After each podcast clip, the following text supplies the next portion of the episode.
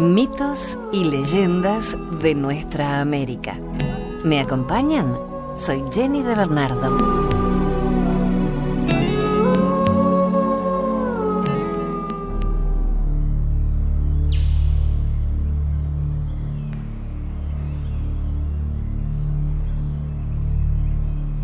Hola, ¿qué tal? Gracias por estar allí acompañándonos con nuestros podcasts con mitos y leyendas de América. Hoy vamos a referirnos a la creación del mundo según las distintas versiones de cada poblado indígena. Si tienes alguna versión que nosotros no conocemos, por favor acércala a nuestro email mitos y leyendas de América o a través de las redes sociales.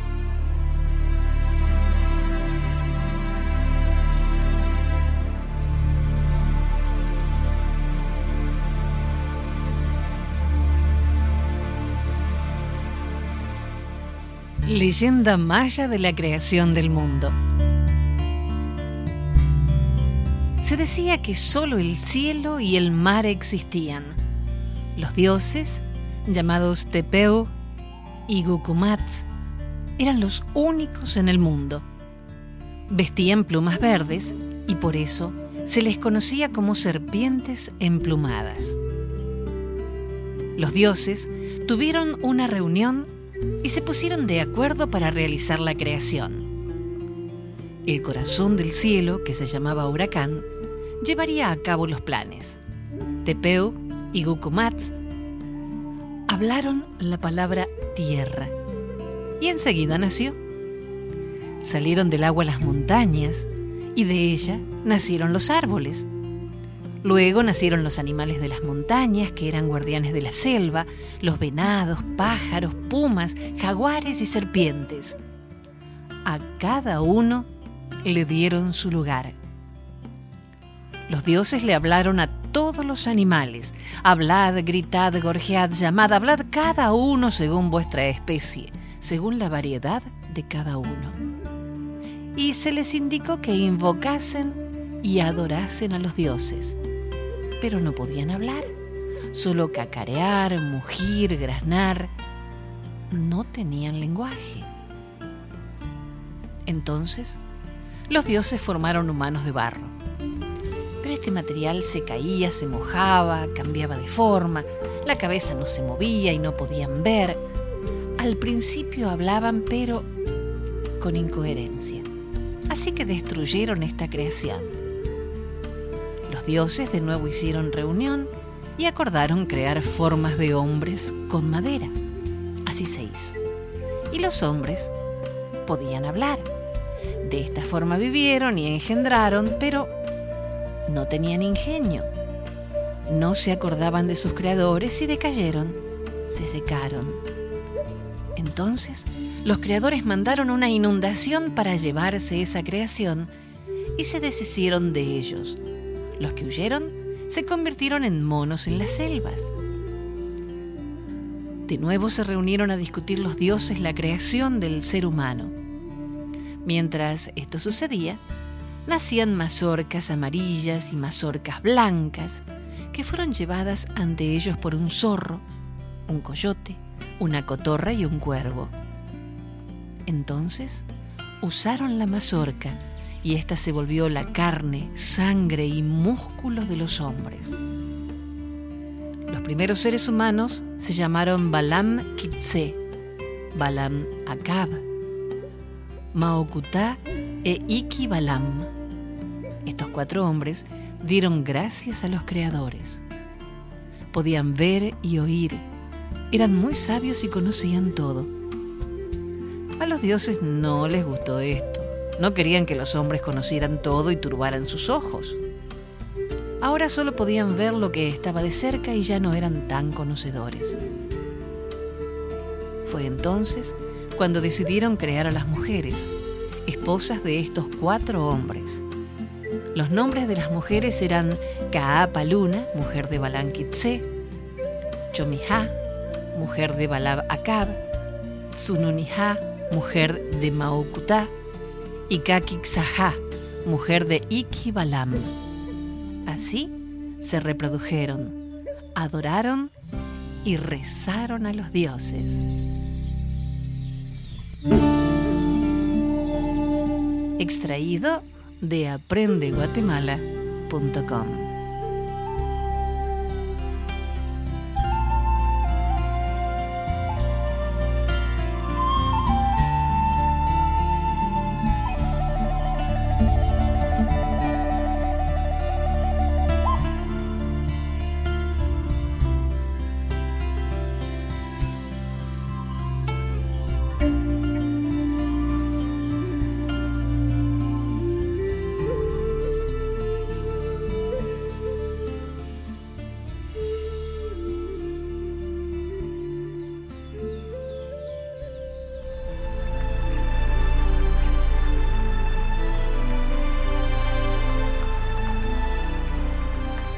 La creación del mundo según una leyenda taína.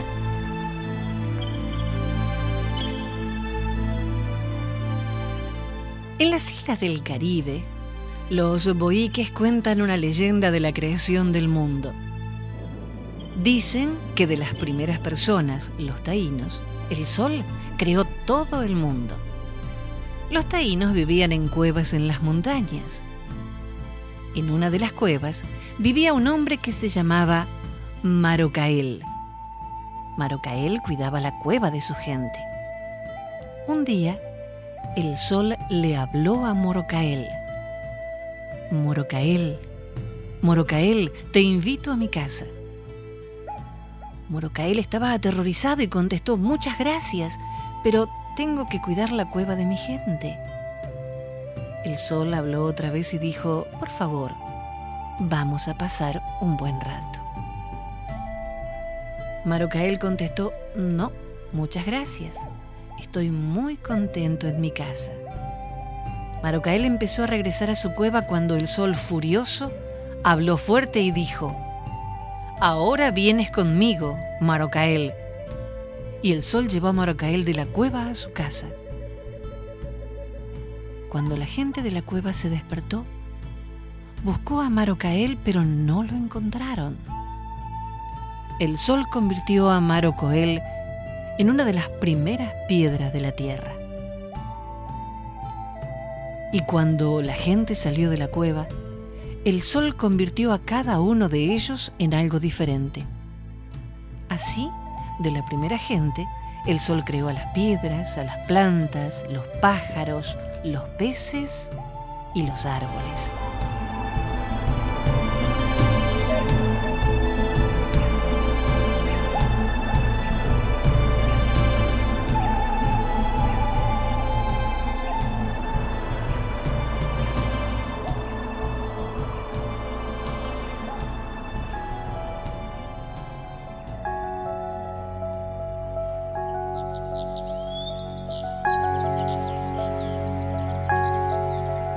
Desde Colombia, Bachué y la creación del mundo. Bachué, la madre de Chipcha, salió de la laguna de Iguaque una madrugada, llevando un niño en los brazos. Era una bella mujer cubierta solamente por una túnica de pelo negro que le arrastraba. Apareció lustrosa, recién escurrida del lago una madrediaga morena, garbosa, de senos redondos, firmes, cobrizos. Caminaba afirmando las piernas ágiles. Venía de nadar tanto que se le formaron pantorrillas de hoja de palma y muslos fuertes. En los brazos, la criatura también estaba desnuda. Bachué se instaló entre los chipchas, se ganó su confianza y su afecto les enseñó normas para conservar la paz con los vecinos y el orden entre las gentes de su cercado. El niño creció y Bachué, encargada de poblar la tierra, empezó a ser fecundada por la criatura que había portado en sus brazos. Sus alumbramientos eran múltiples. En el primer parto se contaron mellizos, en el segundo trillizos, en el tercero cuádruples y así hasta que se consideró que su tarea reproductora sobre la Tierra estaba cumplida. En pocas edades recorrió muchos cercados y por todas partes dejó criaturas y enseñanzas. Pasó el tiempo y la mujer pobladora no envejecía. De pronto, su cuerpo se destempló. Los senos se le escurrieron, las piernas se le aflojaron, su cuello ya no era lo sano. El rostro estaba poblado de arrugas. Había un gran cansancio en su mirada. Sin avisar, se metió a la laguna acompañada del mismo ser que había traído. Se lanzó a las aguas. Un gran bostezo del lago la devoró, convirtiéndola en serpiente, símbolo de inteligencia entre los chipchas. Los nativos aseguraban que de vez en cuando veían a la culebra asomar los ojitos brillantes a la superficie de las aguas vidriadas, en las noches de luna, cuando acudían a llevarle ofrendas. Arrojaban adornos de oro, utensilios y copas doradas, en la seguridad de que ella estaba en el fondo de la laguna recibiendo los regalos de buen corazón. No le pusieron mayor atención. Ella quedó para siempre con el título de Madre de la Humanidad, fuente de toda vida. Y como venía del agua, los naturales comenzaron a adorar las lagunas y las ranitas, los renacuajos, las lagartijas, todo síntoma de vida que brotara de las aguas. Fundieron en oro alfileres rematados en batracios, se colgaron al cuello dijes en forma de lagarto y divinizaron a las ranas, que en adelante serían el símbolo de la fertilidad.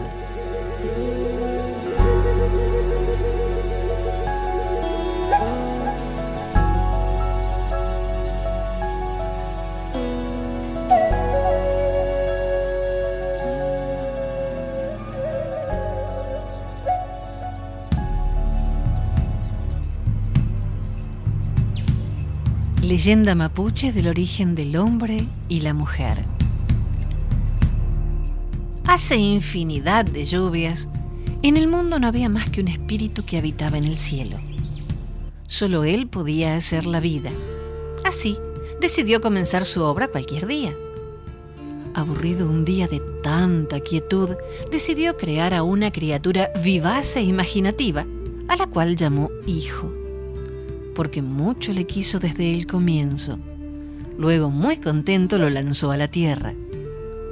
Tan entusiasmado estaba que el impulso fue tan fuerte que se golpeó duramente al caer. Su madre, desesperada, quiso verlo y abrió una ventana en el cielo. Esa ventana es Cuyen, la luna, y desde entonces vigila el sueño de los hombres. El Gran Espíritu quiso también seguir los primeros pasos de su Hijo. Para mirarlo, abrió un gran hueco redondo en el cielo.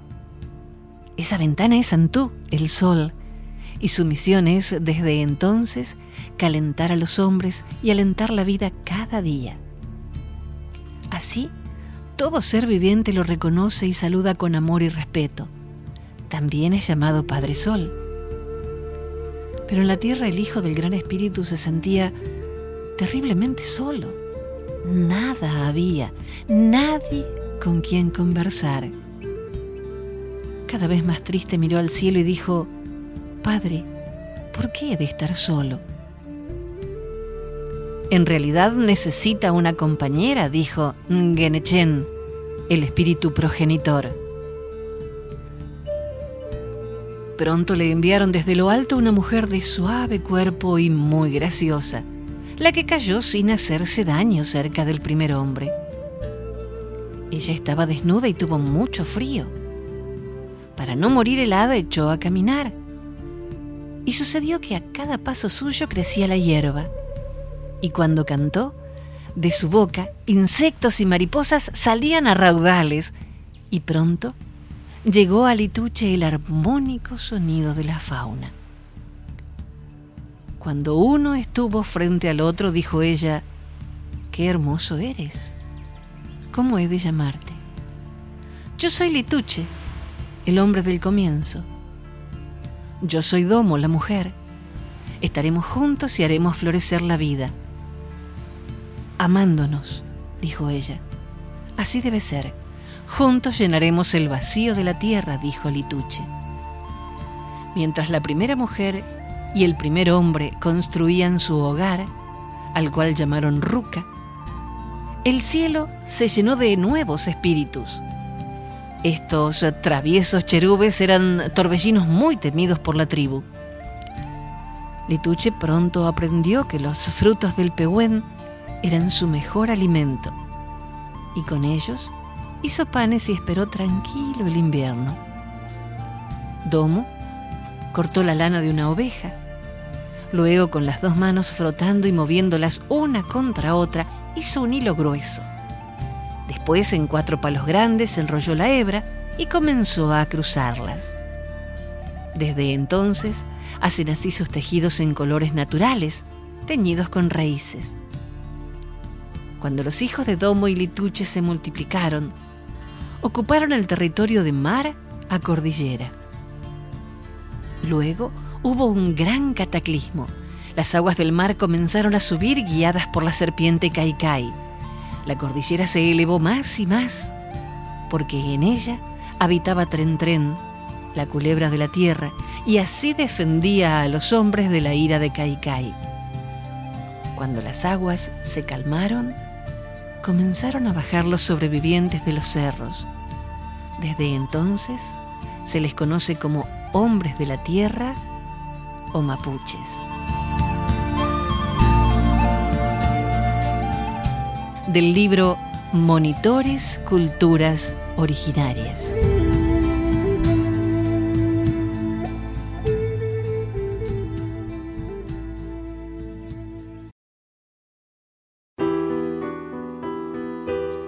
De historias de las creencias y las ideas religiosas, vamos a compartir cuatro relatos de los indios americanos sobre el origen del hombre y del mundo.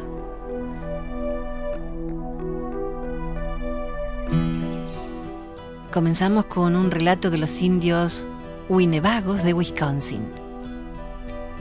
No sabemos en qué condición se hallaba nuestro padre cuando empezó a tomar conciencia movió su brazo derecho y luego su brazo izquierdo, su pierna derecha y luego su pierna izquierda.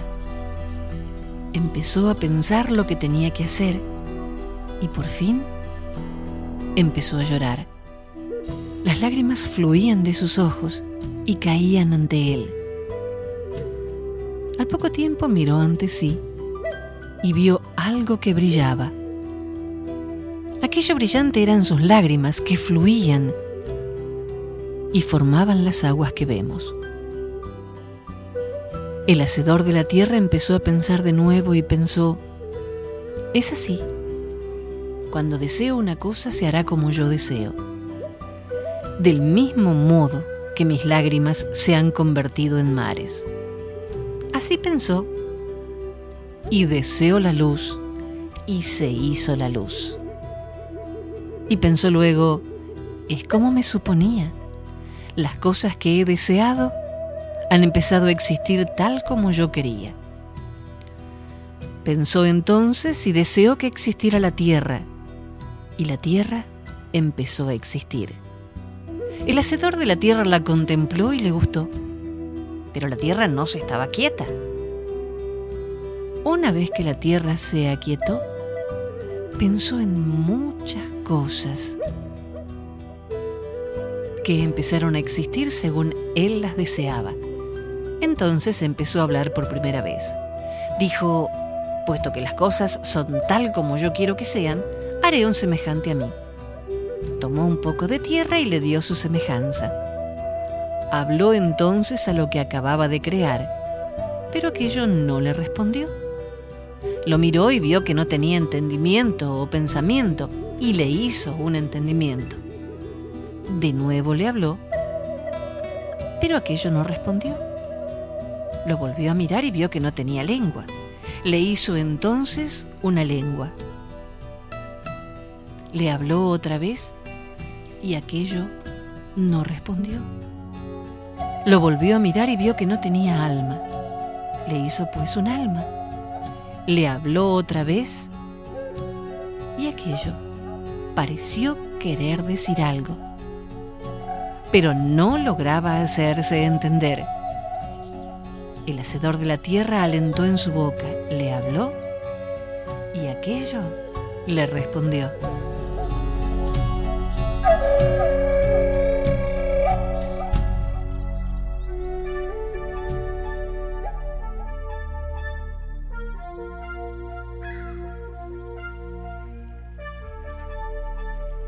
Un indio Omaha relata la creencia de su pueblo acerca de la creación del mundo.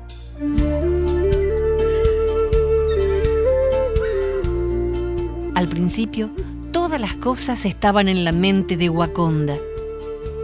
Todas las criaturas, el hombre también, eran espíritu. Se movían de un lado a otro en el espacio que media entre la Tierra y las estrellas. Buscaban un lugar que pudieran empezar a existir corpóreamente subieron hasta el sol, pero el sol no les convenía como morada. Pasaron a la luna y vieron que tampoco era bueno para vivir allí.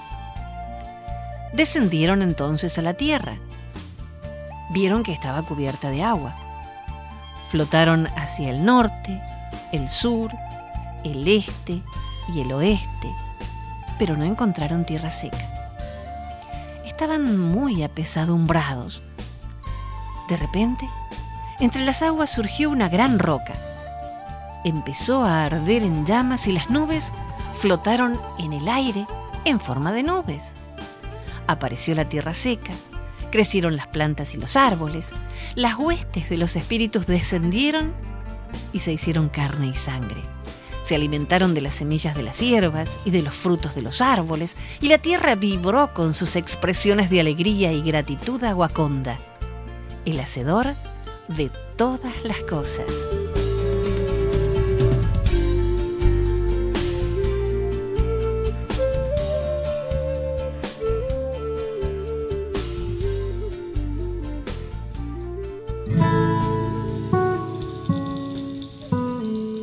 Una creencia de los huitotos de América del Sur.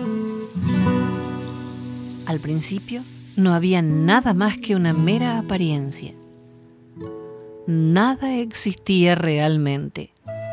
Era un fantasma, una ilusión que tocó nuestro Padre. Algo misterioso fue lo que palpó. Nada existía. Mediante un sueño, nuestro Padre, el que es solo apariencia, Nainema, apretó el fantasma contra su pecho y se sumió en sus pensamientos ni siquiera existía un árbol para sostener a este fantasma, y solo mediante su aliento mantuvo Nainema sujeta esta ilusión al hilo de un sueño. Trató de descubrir qué había en su fondo, pero nada encontró. Estoy sujetando algo que es un puro no existir, dijo. No había nada. Lo intentó de nuevo nuestro padre y rebuscó en el fondo de aquello y sus dedos removieron el fantasma vacío. Ató el vacío al hilo del sueño y prensó sobre él la papilla mágica. Así, gracias al sueño, lo sostuvo como la pelusilla del algodón silvestre. Tomó el fondo del fantasma y pisó sobre él repetidas veces, con lo que pudo finalmente descansar sobre la tierra que había soñado. Ya era suyo el fantasma de la tierra. Escupió entonces varias veces para que surgieran los bosques. Se acostó sobre la tierra y puso sobre ella la cubierta del cielo.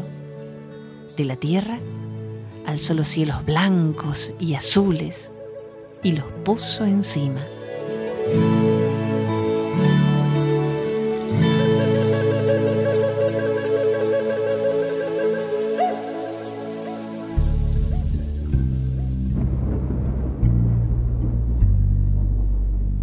La creación según los indios maidos de California.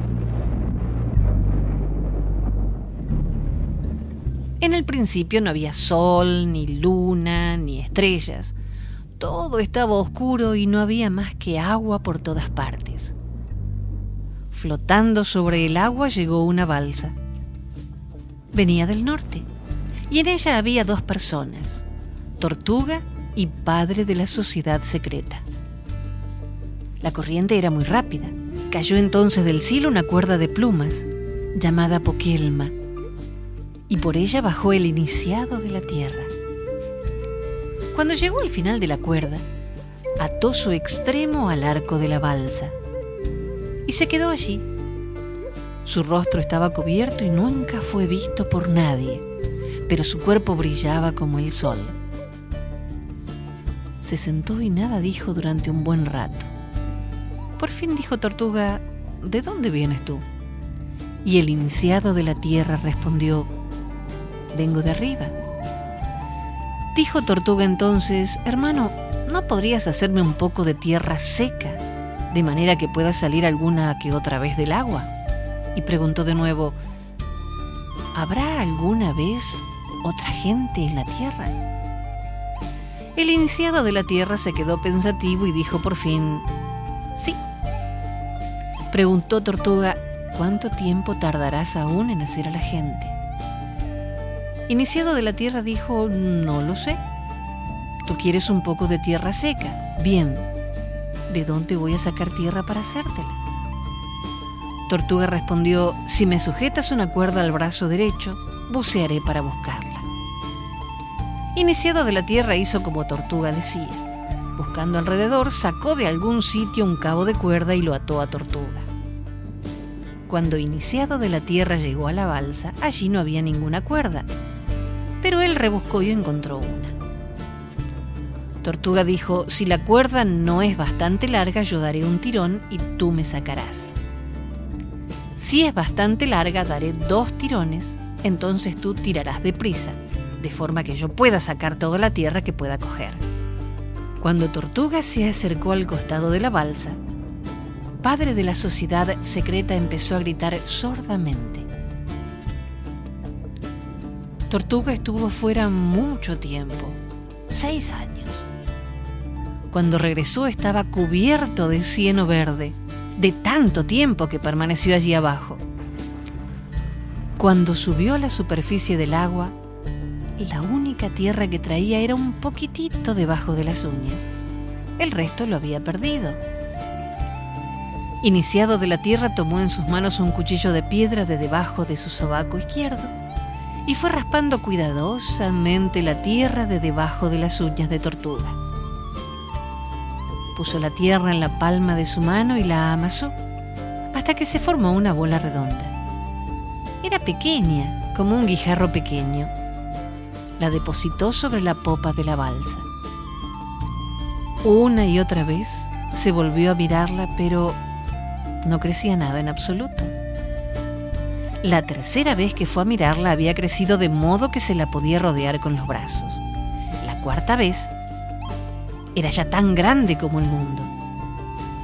La balsa estaba varada y alrededor había montañas hasta perderse de vista. La balsa encalló y todavía hoy puede verse el sitio. Cuando la balsa tocó tierra, dijo Tortuga, no puedo estar siempre a oscuras. ¿No puedes hacer una luz para que yo vea? Replicó iniciado de la tierra, vamos a sacar la balsa y luego veremos qué se puede hacer la sacaron entre los tres. Entonces dijo iniciado de la tierra, mirad allí, hacia el este. Voy a decirle a mi hermana que venga. Entonces empezó a hacerse la luz y rompió por fin el día. Entonces se puso a gritar sordamente Padre de la sociedad secreta y salió al sol. Dijo Tortuga, ¿por qué camino va a viajar el sol? Iniciado de la tierra dijo, le diré que siga este camino y que se ponga por allí. Una vez que se hubo puesto el sol, padre de la sociedad secreta empezó a llorar y a gritar de nuevo, y se hizo una gran oscuridad. Iniciado de la tierra, preguntó a Tortuga y a padre de la sociedad secreta, ¿os gusta mucho? Y ellos respondieron a la vez, es muy bueno. Preguntó entonces Tortuga, ¿Es esto todo lo que piensas hacer por nosotros? Iniciado de la tierra respondió, no, todavía voy a hacer mucho más. Entonces fue llamando una a una a las estrellas por su nombre y fueron saliendo. Hecho esto, preguntó Tortuga, ¿qué tenemos que hacer nosotros ahora? Iniciado de la tierra dijo, esperad y os lo diré. Entonces hizo crecer un árbol, el árbol llamado Oquinsta. Iniciado de la tierra, y Tortuga y padre de la sociedad secreta, se sentaron a su sombra durante dos días. El árbol era muy grande y en él crecían doce clases distintas de bellotas. Estos textos fueron recogidos por Mircea Elíade en Historia de las Creencias y de las Ideas Religiosas.